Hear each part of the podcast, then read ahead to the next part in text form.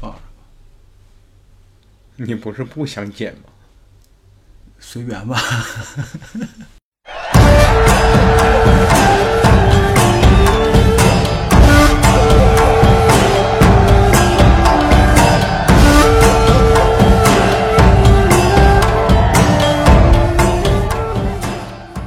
那我来跟你，我们来今天来聊聊，说大一点的命题呢，叫中国社会的变革与发展。你说，说小一点的话，其实这个问题十分的具体。那我就给你讲讲这两年我回去老家以后待的看见的一些传闻吧。你你你等一下，你先自我介绍一下。你谁？Hello，大家好，我叫小五，毕业于四川省泸州市高坝卢化中学，曾经是一名乐队的主唱兼队长。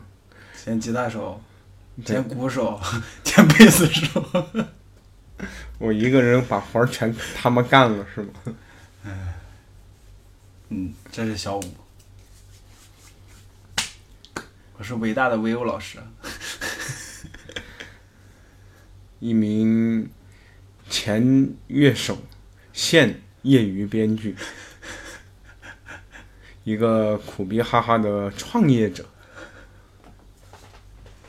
操！我发现我身份挺多呀。然后被逃婚者，那不那不叫逃婚，那最多叫没结成。没有你你你是觉你不你知道一个与一个与婚 姻两次擦肩而过的男人，擦不回去了。非得聊感情事，非得聊没有没有没有没有，就就就逗逼一下嘛。那请问你这种这种节目有任何的收听率吗？不说了吗？第一期有四十多个，我看一下现在多少。都是哪些人在支持着听你这个节目？我非常的好奇。我也不知道。现在订阅十三个，收听四十多个，网易云上是这样的，喜马拉雅那些我没看。支持你的都是铁粉，请问你一个知乎大 V 就没有没有去给你的这个节目做一个号召啊，或者什么四十九，四十九次播放，差一次五十。啊，这还是在知乎上发了以后。看来人们对你的这个生活并不并不是很感兴趣的样子。对，知乎大 V 一点用都没有。你知道，就是所谓的这种建立起来的这种公众影响力，换到下沉到了二三线城市，一点用都没有。嗯，就是人家根本不关心这些乱七八糟的东西。嗯，他们所理解的事物的范围只是在方圆十公里以内吧，他们能够所触及到的这些东西。多好。所以，所以他们根本不会明白你是在做什么，或者是在你是在干什么。只要他们没有从电视上看到过你，或者是从大众的他们所知的渠道了解过你，你根本没用。有个很好的例子就是，回去的时候不知道是，呃，我我那个阿姨哪根筋搭错了。就是说要跟给我给我相亲，啊，相亲之前人家没先是没提我是干个什么工作的，嗯见了两个姑娘吧，嗯然后人家问，哎你是干什么的呀？我说我是我是做编剧的，他说哦编剧是干什么？我说就是写电视剧，哦啊真的呀，然后这个事儿就这个事儿人家就没再继续就追问下去，你知道吗？嗯就是因为照常规的词理解来说，人家你说你是编剧了之后，除了在北京这种一一个砖头扔下去能砸死十个编剧的地方之外，其那砸死其他的十二个，砸死十二个。对散散的砖头还能崩死两个。对对对对对，就是换到换到上海呀这些城市的话，多多少少会追问一下。嗯，你写过什么呀？对，是吧？啊，反正就是，呃，人家就觉得，哎，你这个就当是一个职业吧。但是，同样是这个职业，你换成我阿姨去说，那效果就不一样了。嗯人家就说，哎，他是在北京干干编剧的，就是那种写电视剧的呀，或者什么的。好像这个这个这两个字儿，从别人嘴里说出来了之后，特别牛逼。价值就开始陡然提升。你都不知道这是一个什么样的规律。就没，所以人家是媒婆，媒婆就干这个的。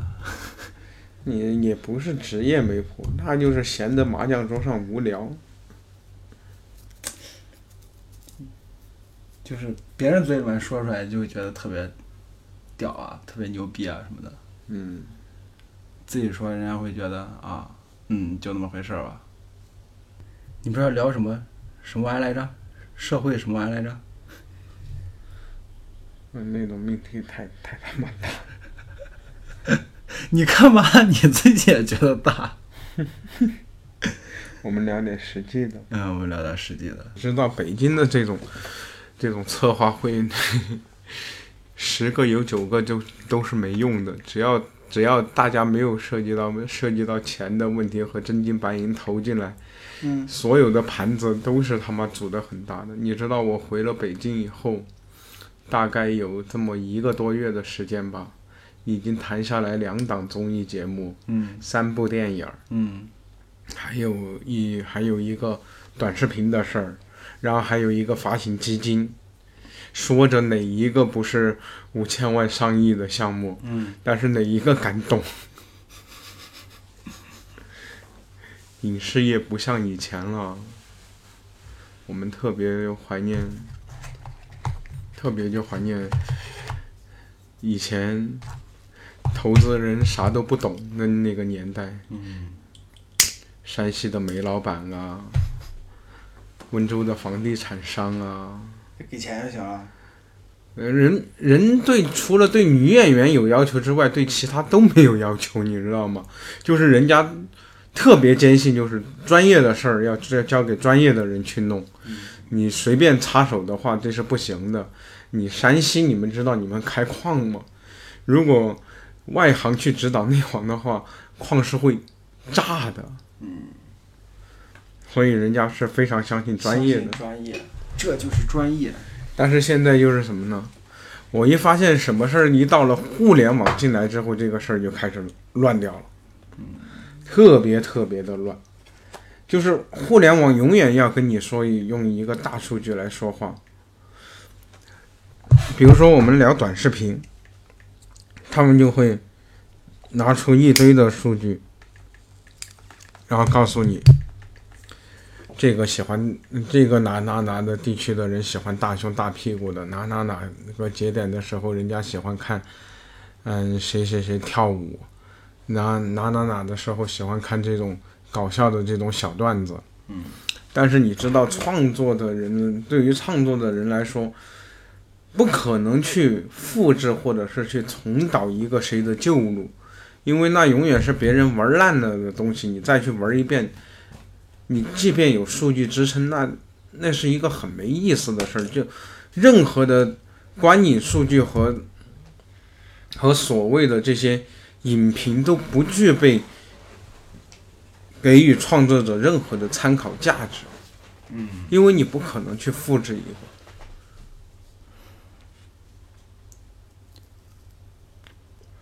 这就是现在我们影视的这方面，就是我们其他的这些。资本的这些什么东西不谈，就单对于创作来说，为什么现在的呃市场上，嗯，创作力这么匮乏？因为没人愿意去尝试新的东西。嗯，对于资本来说，他们的唯一的诉求就是赚钱嘛。然后他们就深深的以为，就特别是搞互联网的这一波人，就会深深的以为。数据就代表着稳赚。但是我唯一不懂的是，他们都跌倒那么多次了，为什么还会相信这种数据？只能，我不是说数据没有参考价值，大数据肯定是有参考价值的。主要是他们投资人那些也看的是数据，然后公司内部老板啊、管理层看的也是数据，就是如果没有这个数据去做支撑，但是你看这两年爆爆掉的电影，哪一个是有数据支撑的？我知道，就像哪吒一样，嗯，谁会知道这么一部动画片现在会会火成这个样，十六亿的票房，将近。嗯，我估计最后都二十多亿了，我估计最后要二十多亿，因为现在火还没过去呢。对呀、还有一波夏令营的孩子在嗷嗷待哺呢。夏令营孩子什么玩意儿？常规的夏令营嘛，从七月十五号到八月十五号，啊，等八月十五号夏令营这一波的孩子放出来之后，啊那的票房又是一个峰值。不要小看了现在家长带着孩子去观影的这个这个数量，所以现在我们有些时候找题材都是尽量找这种，嗯，要带着孩子能够一起去看的。你看今年的暑期档，除了哪吒，还有邓超的《银河补习班》，你不是说铺了吗？银河补习班不是铺了吗？铺归铺了，但是他的选题上还是啊，选题上还是就是还靠这个嘛，因为他抢占的暑期档就是你这些家长可以带着孩子一起去看一下这些东西嘛。嗯，所以我为我预计未来的未来的这些暑期档啊或者春节档啊，会有很大一部分会被这种温情片儿，所谓的温情片儿给占领。现在这些温情片儿看着都没啥感觉。因为因为现在的中国的家庭关系，说实话，就是它是呈现一个剥离的状态的。是，就是强强强行的把两代人合一块儿，嗯，但实际上两代人并并并不是说像那么合得来。对，所以我跟你说，现在有我有一点最大的感受，也是我今天想聊的这么一个话题，就叫做是小镇青年跟在外的漂泊的青年，就是这这一代人的这种困惑。你知道，就是我回了老家之后，我见了很多我的这些发小和现在的呃曾经的女友，嗯，现在曾经的女友，现在别人的老婆们，呃，对对对，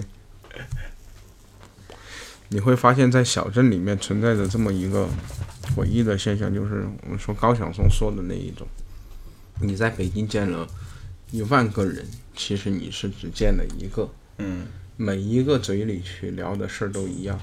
是，我敢打赌，你现在去卖咖啡，嗯，你从你从点单的台走到二楼，你听到的全是在跟你聊影视的，嗯，而且聊的项目都差不多。嗯，只但凡你有一点影视的经验，你随便坐一坐跟他们聊，你就一样能够很欢乐的聊聊起来，而且能够聊一下午。他们称之为头脑风暴，爆个鸡毛，爆，就没看着过爆出个什么新鲜的玩意儿出来。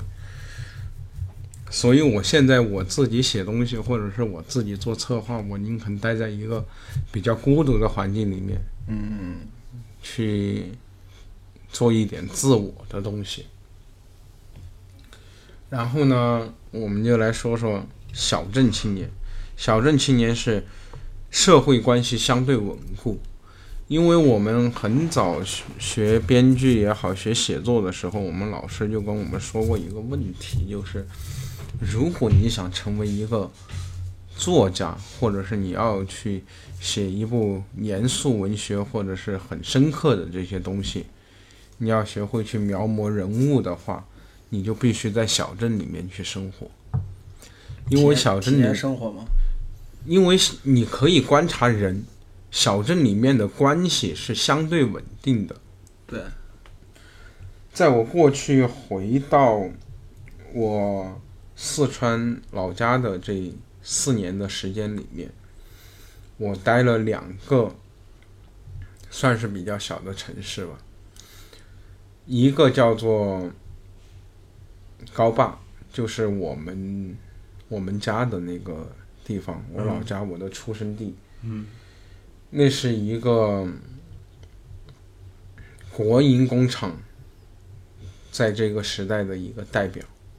另外一个地方叫做攀枝花，嗯是一个即将资源枯竭型城市的代表。嗯因为我们的家在四川，就是所说的西南大后方嘛，所以那边会有很多这样的、很多这样类似的地方。但是与这些地方不同的是，比如说我老家出生地高坝的那个地方，它有两个厂，一个叫做六九二厂，一个叫做二五五厂。那就是兵工厂是吗？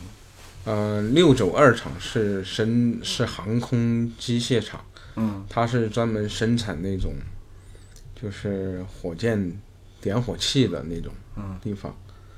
然后呢，二五五厂是直属于中国兵器工业部，以前叫泸州北方公司，现在我们那块儿那个牌匾都换了，只只要你坐公交车，嗯拐个从那个翻过两座山，拐进那个弯儿里，一条四车道的主干道，远远的你就能看到那个俱乐部的呃门上挂着四个大字“中国兵器”，特别的霸气，特别魔幻现实主义的一个地方。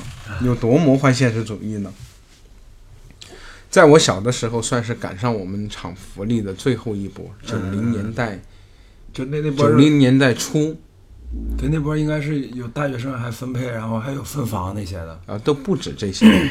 九零年代初，二十世纪末，算是一个兵工厂的，呃，就是这种国营工厂的一个最后辉煌了。对垂死的尾声。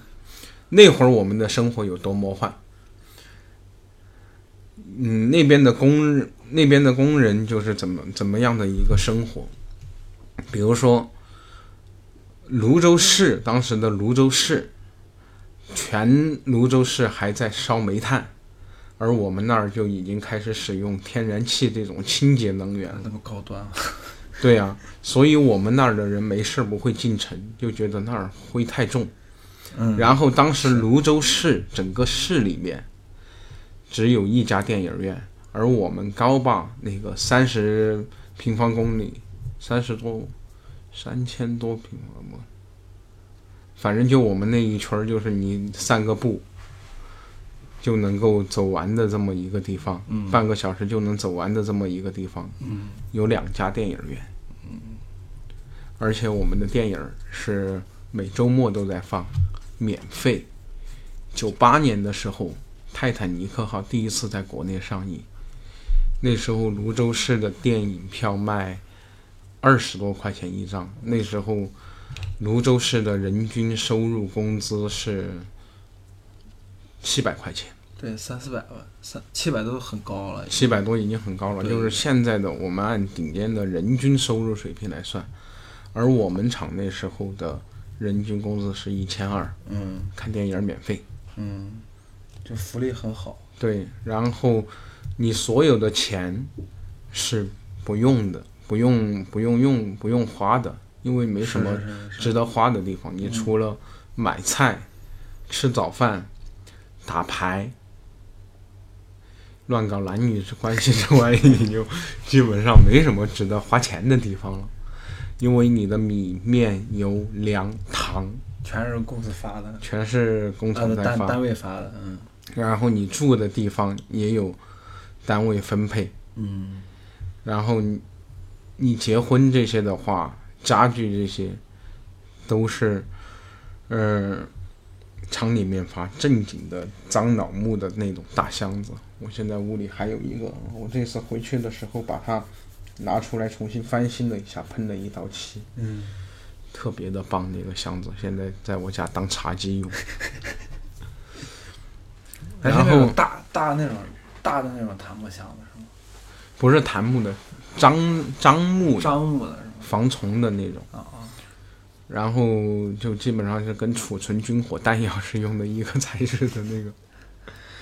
然后我那会儿就是我爸妈永远不用管我，嗯，读书啊这些什么的，那时候又没什么车，街上那个宽阔的街道，那会儿我们家就已经是已经是三车道了，而且还没什么车，大部分是自行车。你孩子就不用担心什么安全不安全的问题，走哪儿都是熟人，你又不担心被拐呀、被绑啊这些什么的。然后孩子读书，从幼儿园读到小学，到初中、高中，到大学，我们那会儿还有个工人夜大，然后专科职业技术学院这种东西，就是你这一辈子不用愁。我们人生轨迹如果倒退倒退个二十年的话，我们的这一生就会被安排的明明白白的。嗯，你这一辈子就是生是芦花厂的人，死是芦花厂的死人。从一开始，我们这种人就被冠以了一个名称，叫做“芦花子弟”。嗯，子弟的意思就是什么？就是你是隶属于这个厂的。然后那会儿就是除了我们厂区范围之内，它肯定是还有泸州市的其他辖区嘛，要比如罗汉镇啊这些地方，它不归于我们厂，但是它跟我们靠得近。那儿的孩子想到我们这儿来上学的话，就非常的困难。那会儿我们我们读读的那个学校就已经是省重点了。然后师师资力量非常好，所有的老师都想来来我们这儿，因为挂靠的是双重双重的保险。第一，你是有教育教育部编制的，对，你是正经的公务员，是芦化厂还会拿一份工资给你，哦，就拿两份工资。对，拿两份工资。但这个跟我们那块儿那块儿那个厂区还不一样，就是就我们那块儿老师就是应该是只只拿学校的工资，嗯然后厂区工人的话，厂区应该是不会给他们工资。就我们那块儿也是，就当时说的是亚洲最大的铝厂，嗯啊也是就跟你说的二二十二十一世纪以后，然后就迅速的破败。就前两年，微博上还有人传出来什么红头文件，哎，不知道是不是红头文件，就反正是政府的文件吧，就写厂子要倒闭，然后那块儿工资发不出来什么的，然后都都包括到现在也是，就我们家那块儿，好多以前以前的朋友也是，嗯，就是钱啊什么的都是不也不是很多，就看着日子过得挺好的，是吧？嗯你比如说，就也是上个班儿，到厂里面上个班儿什么的，然后他媳妇儿可能也就是个在周围的学校里面当个老师啊什么的，但是工资有时候就是发不出来，然后就是隔三差五可能还要管我借点钱，嗯。那会儿在我们那个地方的话，就人生的顶峰，在我们眼里，人生的顶峰就是厂干部领导、嗯车间主任嗯，跟老师，这是人生顶峰的三对，顶峰的三个职业。对，因为小时候我也觉得，嗯，就是看老师，不管是我们老师还是就是那些厂区的工人，就一个月可能拿个，就我们那就我上初初高中那会儿，他们可能一个月工资有个两千多吧，我就觉得一个月拿个两千多的工资，然后每天就是上上班，然后回家想干干嘛想干嘛干嘛，就是就你说的什么娱乐设施都有，就这种生活就挺好的。嗯但是就是说，你去看到的那些那些人就是这样。我们经常就会在说，我们就是我们几个发小这些聚在一起的时候，特别是到了我们这种三十多岁的时候，你还没到三十，快快三十。啊，快三十，反正就是这个年龄这个岁数的人吧，到了那个时候，当你经历过你年轻时候的这些冲劲儿和这些澎湃之后，当你的内心更趋于一个安定的时候，你常常就会在想，为什么我们没我们没有早生个二十年？嗯，为什么我们现在还要出来飘，还要出来每天做着这样的这些工作？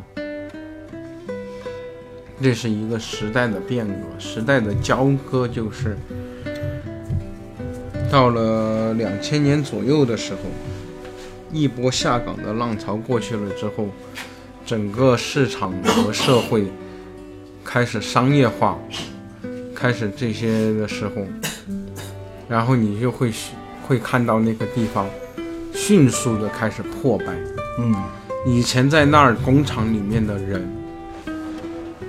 会把这个厂，就这么一个地方，三十多万平方公里的地方，当成是一个王国，当成是一个天地，那就是一个独立型的小社会。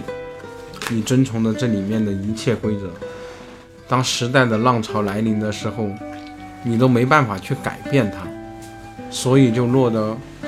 你去看现在很多的，不管是东北的老工业的城市的人也好，还是我们这种西南大后方的人也好，你经常会看到有些人就是人到中年，四五十岁，嘴里一天到晚都在埋怨，嗯，都在说这些东西。其实他们只是就是面对命运无力感的愤怒。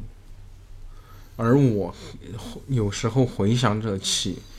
我们厂最辉煌的那个年代的时候，然后我再来北京，看到了现在的这些所谓的北漂和这些年轻人，我突然有一个想法，就是你会发现现在在这些格子间里面坐着的人，跟那会儿在工厂里面车间干活的人，没有什么本质的区别，没有什么区别，他们只是觉得。我站在了这个浪头，我是一个弄潮儿，对，跟那会儿的工厂里的工人想法是一样一样的，就觉得你们没进厂的人不是蠢就是笨，嗯，我是精英，嗯，而现在这一波所谓的这些互联网时代带来的这些啊，我觉得我是白领，嗯，我是人上人，嗯，但是当有一天这个浪潮席卷过去了之后，你就那个历史的车轮。滚滚的碾来的时候，你才会发现你会变得跟你的父辈们一样。你现在唯一能够祈求的是，这个社会在近十近几十年内千万不要再有什么大的变革。对，如果有一个变革的话，你跟你的父母没什么两样。其实就是这样的，就每每代人年轻的时候，就不管他在干啥，都会觉得说。啊，我我们是什么？小时候说是什么？祖国的花朵，时代的宠儿，什么天之骄子。但是，就这个年代一过去以后，然后就觉得就感觉到头了。然后，确切的说，你到了三十五岁以后，你就会觉得，你的时代就已经过去了。对。不管你是什么样的职业职业或身份，其实你的本质是没有在变的。你所谓接触的那些新的，以前我们小的时候不太理解，就是说为什么老年人嗯这么固执？对对对，我也不太理解。你为什么不能去接受这些新鲜的事物？为什么你还在成就着在你的那个世界里面？你一样在听着的，听着的都是那些老歌老曲。嗯，到了后面你就会发现，像六十多岁的老人为什么不与世争辩？是因为他看过了，我们所经历的这些，他早就看过了。对，而且他的感受比我们要强烈的多。我们这八零九零一代说，我们是接触了互联网的一批人，我们最先看到了世界。但是你想想倒回去，六几年他们在年轻的时候，那个时候是改革开放，他比我们看到的更具体。那个时候，不管是 disco 进来，还是所谓的 Michael Jackson，嗯，那是一个时代的经典，在他们的，在我们的父辈的脑子里面的印象。现在所谓的什么中国有嘻哈也好，还是极客电音这种也好。对于他们来说，他们那个时代的 disco 就是现在的嘻哈和电音啊，嗯，他们早就已经感受过这种浪潮了。就是这些新东西，已经没法让他们再激起以前年轻时候那种兴趣或者说那种欲望了。对于人来说，就是一代一代不出八十年，就是一个轮回的轮回的轮回，again again again，你是一直循环。就像你现在看那些小孩儿，嗯你说什么啊，蔡徐坤啊这些什么的，呃，那 TFBOYS 啊，为之疯狂，为之起舞。你想想，你那个年代时候出来的周杰伦、林俊杰，你们称之为一代经典的东西，也是这样吗？都一样。转回去了就就这个东西就有点像是历史规律了。你就像你刚刚说的，就是一个轮回，一次又一次的。对呀、然后这些什么冲突啊，你就像前前段时间周杰伦的粉丝跟蔡徐坤的粉丝打榜那个，嗯，真的是我我我现在是真的觉得没有什么高下。就你你喜欢周杰伦也好，或者你喜欢蔡徐坤也好，没有方式不同而对已。方式不同，就或者说你们你们现在的小孩儿，你们现在的小孩儿是打榜，嗯。我们那时候就是存钱买专辑啊，对刷专辑。你们现在是刷数字销量，我们那会儿是买实体销量。嗯你们这种深夜守护、深夜打榜，跟我们那会儿半夜起来偷菜又有啥区别 是，还半夜抢车位，啊？对呀、大家空间互踩，贴吧刷帖，论坛里面发帖，有什么区别？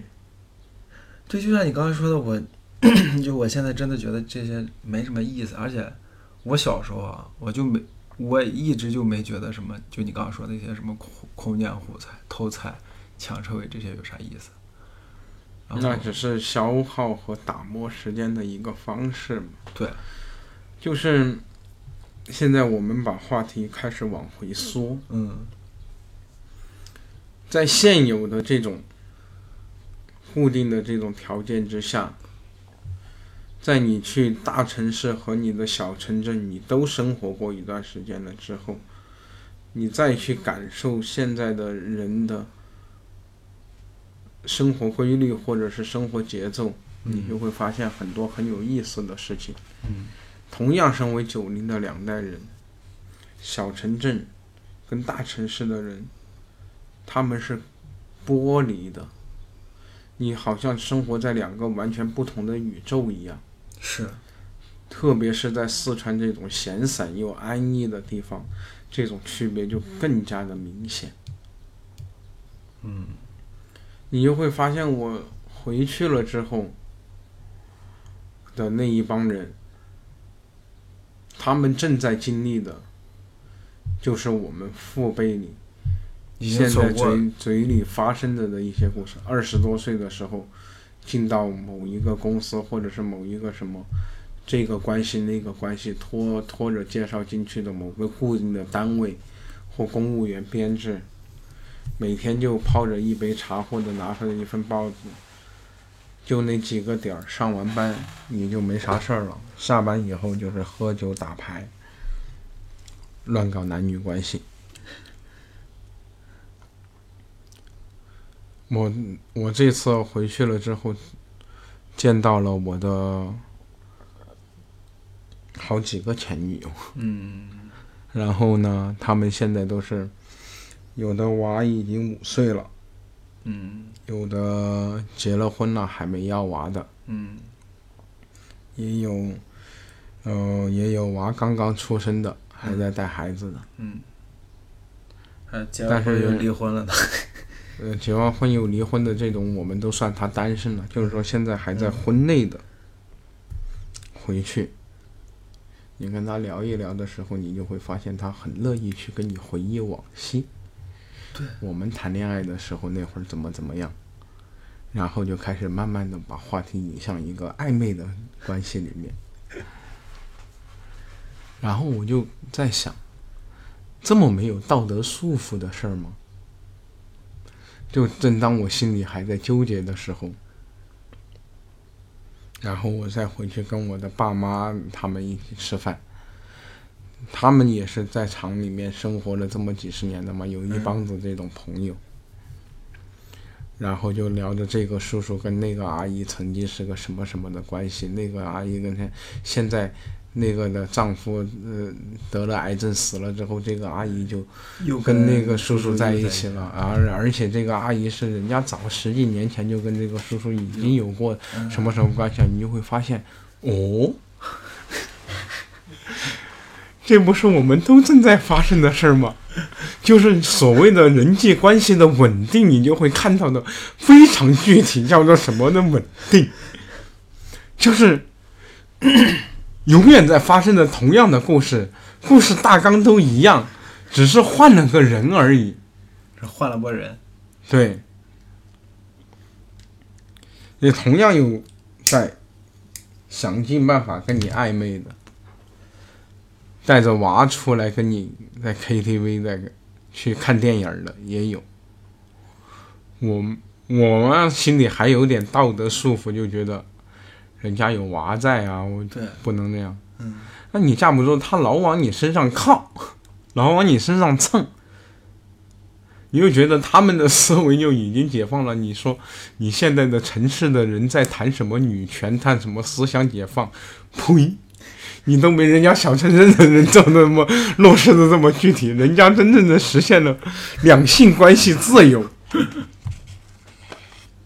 而且她老公还知道，知道人家老公也是同样的跟其他的那些人去搞暧昧的搞暧昧，一样的。我觉得这这种就特别没意思。那那时候，然后你就会发现，婚姻对，对于他们而言就只是就没有你们大城市的人说的那么的神圣，或者是他们的神圣早已就从来没有构建起来过。婚姻于他们而言，只是两个人搭搭就是搭伴过日子的一个完成一个一个法律的束缚也好，还是什么的也好给，一个任务，就是个任务。即便你有爱情。嗯就像我前女友说的，她要跟当时跟她的呃老公结婚的时候，也是一样爱的轰轰烈烈啊，嗯也就两年的时间了。生孩子那一年，所有的事儿就开始变得很具体了。嗯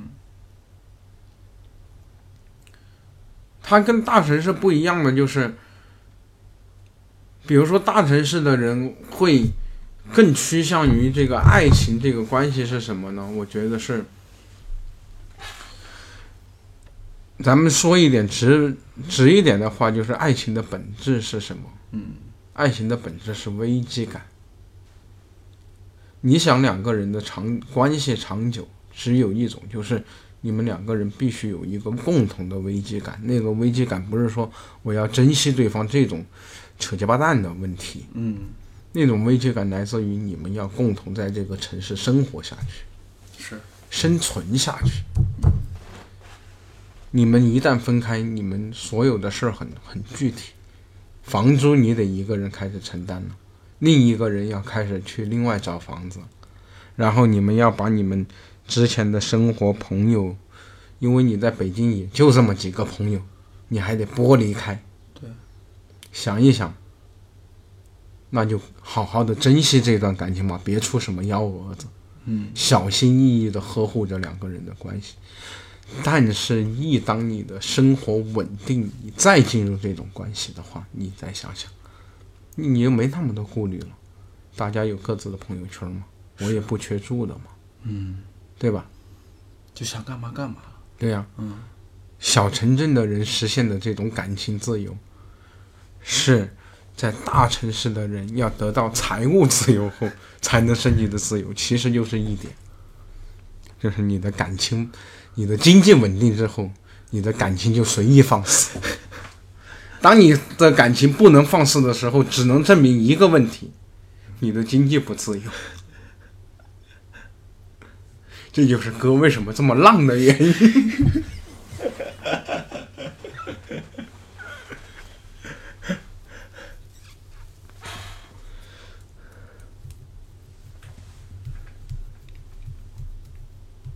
那我其实我觉得，你不管是在大城市还是小镇里面，或者是小城镇里面，就人跟人之间的这个这个关系，其实没有什么本质的区别，你无非就是周围的环境，还有周围的那个，不是这这么一个道理，就是你在漂泊的环境下，或者是你在生存线上挣扎的时候，就是你每天的想法是怎么样能够维持你现在的生活的时候，嗯。你你有你有你去你不能你不能够让你的那根筋松下来，嗯所以你有很多事儿就是你必须得去谈理想，你必须激励着自己，你给自己熬一碗鸡汤喝。嗯对但是你一旦呢没有了后顾之忧了话，你会发现，就是我们所谓的这些顶层圈子的这些人，他们财务自由了之后，所谓的比如说娱乐圈也好，还是什么圈，你看每一个圈都很小，嗯，金融圈、娱乐圈什么圈，反正就是那波顶尖的人，在大城市实现了财务自由的人，跟小城镇里面这一波乱搞男女关系的人嗯，有本质区别吗？对啊，我我说的就是这件事情，就是他们，就只不过可能是你到，你要到那个稳定的那个那个阶段，可能小城镇就比较低一点，就起点比较低一点，或者说要做的事情比较少一点。嗯你在大城市做的事情比较多一点，但是一旦到达那个点之后，就一样了。对呀、你在这儿的标准是，我要九幺幺，我要法拉利，嗯哎呦，我我要兰博基尼也好。你在小城市的标准就是我有一个宝马叉三，我就已经很牛逼了。嗯对然而，他们共同的都是飞行在一个平流层。这就像很早之前一个笑话：富翁说我要努力的挣钱，以后买条船嗯钓鱼。嗯，然后那个渔夫说：“啊，我现在就在有条船，在船上钓鱼。对。”然后鸡汤的一贯做法是跟你说不，他们本质还是不一样的。渔夫是在生存，人家而且完全是在享受。你凭什么知道人家渔夫不是在享受？对啊，只是你必须给自己灌下这么一口鸡汤，弄出你的这些分别来。但是你物质上所带来的这种优越感，和你的幸福指数，说你你自我感受到的幸福指数，那是没什么相干的。对，其实这这一波人的小小城镇的幸福指数，跟你顶顶尖的人的幸福指数是一样的。所以在这儿，我给广大听众朋友们灌一碗馊鸡汤。你想达到人生的顶峰，很简单，回老家去。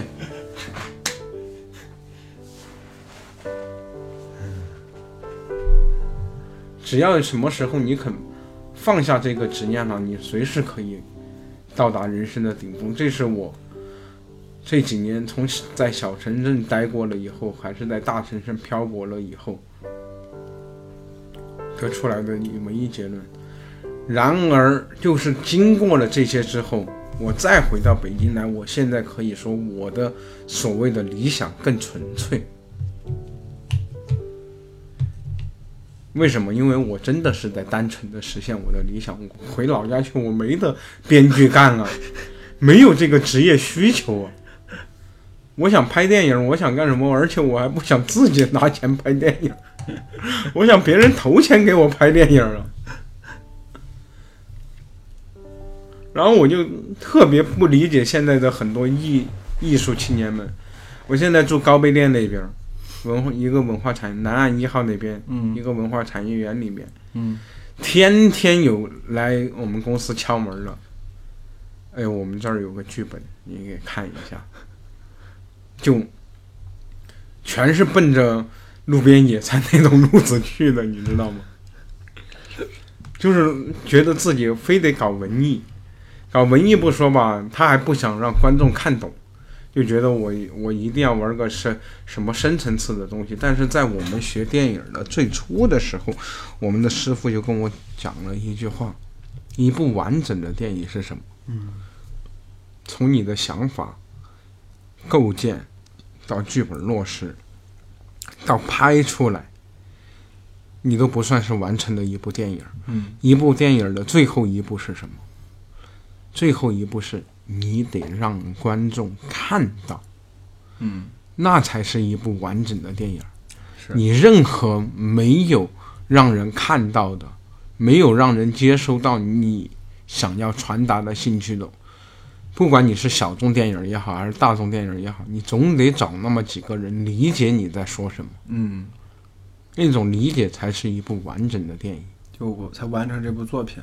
对，要不然你不能称之为你完成了一部作品。嗯，中国一年能够拍上万集的剧集，有他妈七千多部全在库里扔着，那种叫什么东西呢？那只能叫一个运作的项目。哎，你说出去可能人家都不知道。对呀、然后就是人家问你写写，人家问你拍过啥、写过啥，你说这个你自己都不好意思说。那样，就是你根本就不知道这个人做过什么，完成过什么。就是对于投资商而言，他已经完成了他自己要要要赚取的那一部分。对，作为一个商业行为的话，已经他已经转一遍了。他已经完成了他商业行为里面要做的事情了。嗯，但是对于你个人来说，你作为一个创作者来说，你是不完整的。嗯，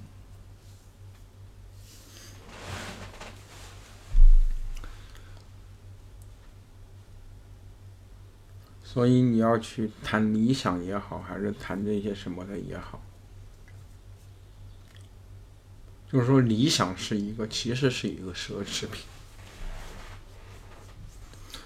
我我我现在我最近两年感觉是这样的，就是理想这件事儿，嗯，就包括好多人真的是每天或者说每隔一段时间告诉自己我要实现理想，但是你要真的去问他你的理想具体是什么，他是说不出来的。嗯，因为他渴求的就是一个那种状态，一个状态而已。对对对。但那种他所憧憬的这样的一个生活，就像，就像我跟你说的，你现在住在北京，嗯。住在这个地方，你的方圆五公里是没人的，嗯。你只面对的永远只有你自己。当你回到你你过年的时候，回到你的家乡的时候，你的生活还紧一点。嗯。你现在这，就是说，很多人现在在北京的生活状态，你住在他妈的通州，你得你要看个电影，你还得花十几块钱打个的。我住在一个小城市，我散个步，离家五百米米的地方就是一个电影院，嗯走一走的就就能找到一个茶馆或一个咖啡厅，我坐着喝茶，要吃啥小吃我也能够吃得到。嗯在北京，你要做这些事儿，不是你散个步的问题，你起码得有辆车，对吧？对，所以这种生活状态，真的是你渴求的生活状态吗？你唯一回老家不能接受的，只是观念上的差异而已。但是你有没有想过，其实，在这种互联网已经趋于大同的这种情况之下，观念上其实差异都已经不大了，只是说你每天你自己听到的东西，你没你没办法放低自己，因为你觉得你在北京每天听到的都是这个项目上亿，那个项目几千万，这张嘴闭闭嘴的就是 GP、LP、IPO 这么一些东西，嘴里面满满的挂的专业名词，但实际上这些东西那回回了老家，人家跟你聊聊天儿的菜价，你就会觉得陡然接受不了。但是你你想想，你听到的跟你现在做的有有毛关系？对，就是说你听到这些名词或者说乱七八糟这些东西，跟你自己是没有任没有什么关系的。就对于你自己的成长，还有你自己的那个状态，没有什么实质性的改变的。嗯，就你该是什么样，你还是什么样。但是人会沉沦在这种就是一个环境，对对，就是一个平台或者一个环境会给人造成一个错觉，就会觉得、嗯啊，我是不是也这么牛逼？就我、嗯我周围人都这样，或者说我每天听到就是这些信息，我就站在就像你前前面说，我就站在时代的风口浪尖，我时代的弄潮儿怎么样的？实际上并不是。人非常犯贱的。就是我在北京，在在腾讯或者在字节跳动，给你一个实习的岗位三千块钱，跟同样的老家，我拿三千块钱，给你一个不知名的公司，嗯。让你去做，人会毫不犹豫的选择腾讯，因为叫做传说中的说出去好听。嗯，这就跟那时候我们爸妈想要进国营工厂不一样吗？倒回到那个问题，不一样吗？对啊，你无非就是在逐利争名，还不是逐利，就是争名。你还说不聊哲学，就 你看说着说着又说回来自己了。就是人是大部分的人就就你什么时候可以坦然的去做婊子而不立牌坊的时候，你算是活活明白了。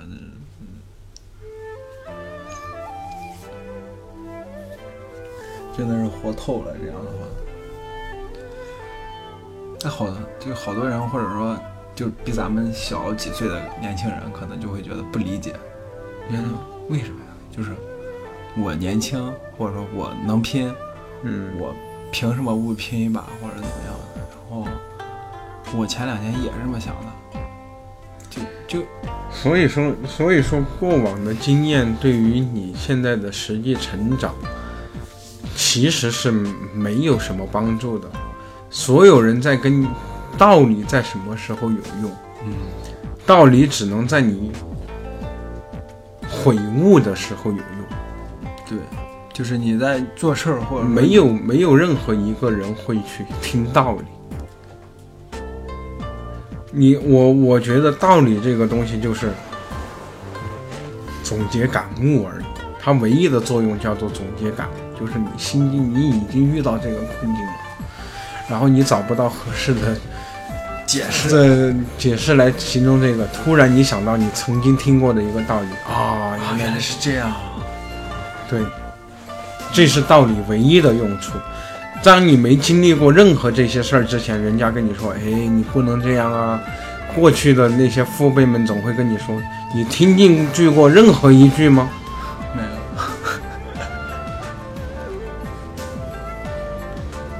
小朋友知道安全知识要牢记，是因为他真的知道死是什么意思，要不然一样有人敢去撞汽车。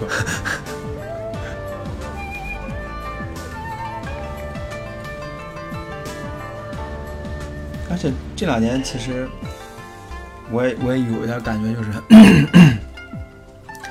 我觉得我就以前嘛，以前就觉得我我比我爸妈厉害，或者说我怎么样怎么样挣这么多钱，其实也没有多少，就是就反正就觉得我爸妈不不行，他们怎么这样了？我肯定比他们厉害或者怎么样。但是这两年我越来越觉得，我跟我爸妈其实没什么区别，就是我我爸妈在我这个年纪的时候，就已经就是我我走过那些路，我经历的这些事，我爸妈他们也经历过了。我以前觉得他们不厉害，或者说我以前不理解他们，只是因为我没有经历过这些事儿。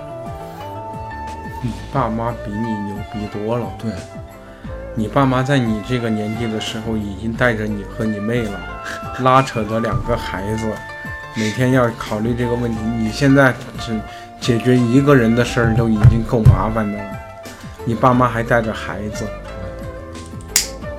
人家想方设法的搞钱，开个洗头房把你养这么大，你想想，你干过夜总会的妈妈桑吗？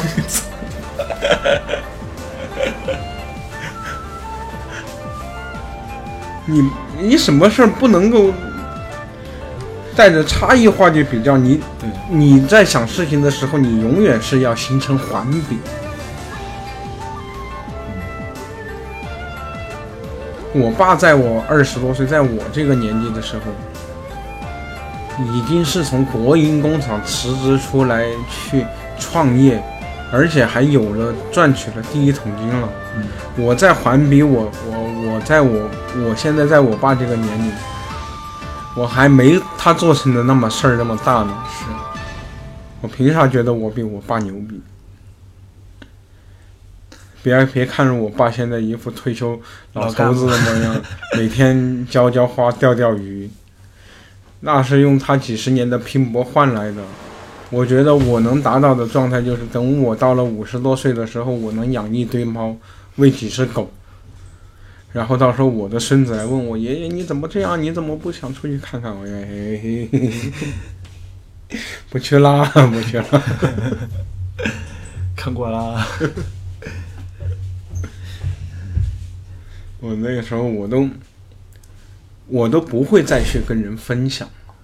嗯，你知道，就是在年轻气盛的时候，你很乐意的去跟别人分享，而且你很乐意的去把你所知道的仅有的那么一点点东西，就迫不及待的告诉要别人啊。要展示出来。不管你是通过微博，你是通过知乎，嗯，你所形成的这些大 V 也好，我现在翻知乎就是，我知道这个答案，我懒得写，你自己去感受吧。对我现在也是这样。就包括微博也是，微博也是不想看。所以说，你就能够特特别的明白为什么每次你回去，你去看你爷爷奶奶，他们都会有一股像看傻子一样的眼神看着你。我觉得我以后也会这样。我孙子做着他那个时代特别流行的发型啊，或者是怎么样的时候，然后你还然后他跟我说：“爷爷，你看潮不潮酷不酷？”的时候，我就会微微点头。嗯，然后然后心里想着，老子玩乐队的时候，你还他妈在那儿？然后然后你觉得你追到姑娘了吧？等着吧，等着吧。嗯，然后还会觉得，哦，爷爷怎么不理解我？我爷爷怎么这样？年少无知嘛，嗯，年年少轻狂，年少无知。就以前真的觉得年少轻狂是个好词儿，现在真的觉得，哎，要老了，我操！咱们俩聊着聊着聊老了，你这直接奔着五六十岁去了，我操！那不叫老了，就是就这个人的状态。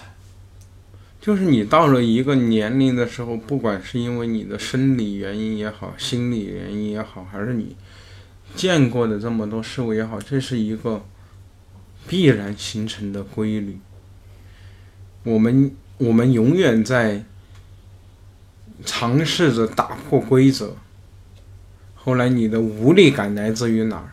来自于你经历过一轮之后，发现你屁规则都没打破过。对，你就还你曾经觉得你自己做的那些牛逼的事儿，打破了规则的那些事儿，开创了世代的那些事儿，其实连个屁都不是。对，就是你转来转去，还是在这个规则里边儿，还是在这个轮回里边儿。用一句话总结叫做：当你踌躇满志的准备，已经下定决心要去改变这个世界的时候，这个世界才刚刚开始准备原谅你的幼稚。嗯，就你说到这儿的话，就感觉人真的太渺小了。是啊，就自己都是太渺小了，就一自己总觉得我我我要改变世界啊，或者说我我牛逼啊，我我我年轻啊，我什么都不能什么不能干呀、真是到最后就还是发现什么都干不了。你就包括，嗯，就我昨天晚上其实也也是这样，我我以为我能干点什么，我以为我能就让自己能更好一点或者怎么样，但实际上其实并没有。就我前两天还翻以前的那个，以前我发的那些 ins，就就这个感觉，其实老早以前就咱们俩刚认识那会儿，我我那会儿我也有，就是感觉我其实兜兜转转的，你不管经历的事儿也好，或者说经历的事儿多不多，或者说经历的人多不多，兜兜转转的，我感觉自己还是那个状态，就逃不出去，就特别难受，也不能说是难受吧，就是。呃，就是你你你昨天晚上来之前，嗯就有点儿，你看那么大的大马路上，然后我，我就感觉我在封封闭到一个空间里面了，我哪儿也去不了。虽虽然一直在走，但是就感觉不管往这儿走、往那儿走、往这儿走、往那儿走，都是一样的，就还是在这个出不去了，就在这个状态里面出不去了，或者在那个空间里面出不去了。你的唯一出路是去研究哲学，要不然你没办法从你的现实生活环境里面去思辨出这样一个东西。你想突破这种空间感，唯一的方法你知道是什么吗？嗯，突破空间的维度。你现在就是一个，你现在就是一个在困境中的蚂蚁。我们人看蚂蚁的时候，然后你就看它从这儿这个点嗯跑到这个点，嗯，它永远在，它每天都在变路线，但是你会观察几天之后发现，路线是一样的。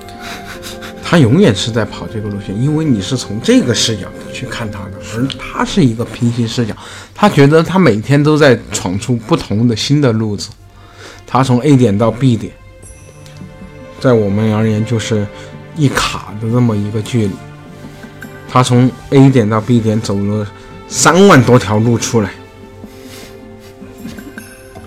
他觉得自己特别牛逼。他到每一个点，他都能走出新的那那个东西。你突破是怎么突破呢？你突破就是有一个人看到这只蚂蚁，哎，把它粘起来，都不过 B 点，直接把它拎到地嗯，然后那个蚂蚁就觉得，我操，这是人类最后的唯一出路，突破空间维度，你就成功了，你就你就不会再有束缚感了。成功个屁！但是我们我们现在人类知识所了解到的，我们有十个维度，你现在无非在三维而已，你要怎么办？当你面对着这些浩瀚的星空、宇宙的浩大的时候，你就会想，我还是想想中午吃点啥好吗？这种问题比较踏实，把生活具体化，就不要去思辨了。越具体越好，每天去考虑这些具体的事儿，一样会让你感到快乐。只是一个，还是昨天跟你说的那句话，跟自己和解的问题，与这个世界和解，与自己和解。三十而立，说的是，你无法改变世界。但是世界改变不了你，因为你的价值观、你的人生观、你的这些东西、你的性格、你的做事的方法已经形成定势了，那叫力。四十而不惑，不是四十岁我啥都明白了，是四十岁的时候我已经不想再去明白了。就像《东邪西毒》里面张国荣说的，人总会想知道。山的后边是什么？到后面你就不想不想知道，因为我的感觉是这样，就是你你到山后边发现还是山，嗯，然后你你你就会想，哎，那个山的后边是什么？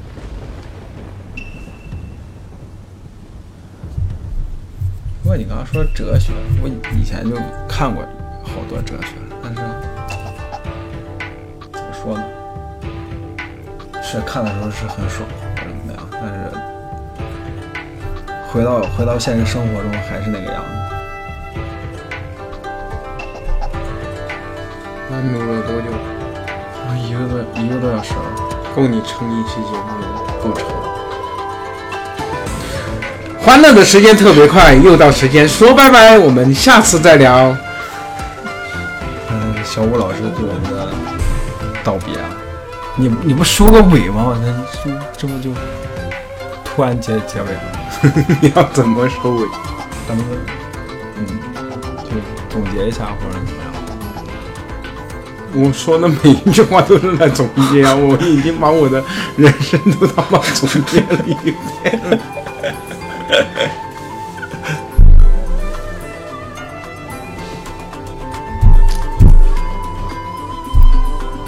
了。因为我是觉得，不管就说了这么多，就说什么以前自己的生活，还有什么在北京、在小镇啊这这种呃不一样的这种状态，然后到最后又是一样的状态，我就感觉说回来就是人生这个循环嘛，嗯一代又一代的人就不断的在走上一代人的老路，嗯，然后以为自己在走新的路，太丧了，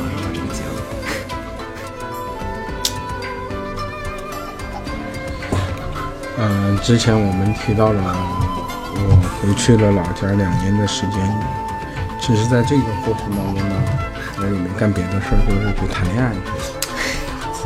然后呢，这次就以为要结婚了，但是又一次与婚姻擦肩而过。为什么我要说又呢？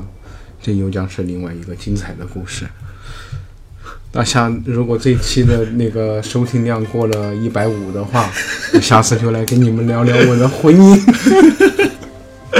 好，谢谢大家，呃我们这期结束了，欢乐的时光什么玩意儿来着？特别快，又到时间说拜拜，耶！耶！再见再见。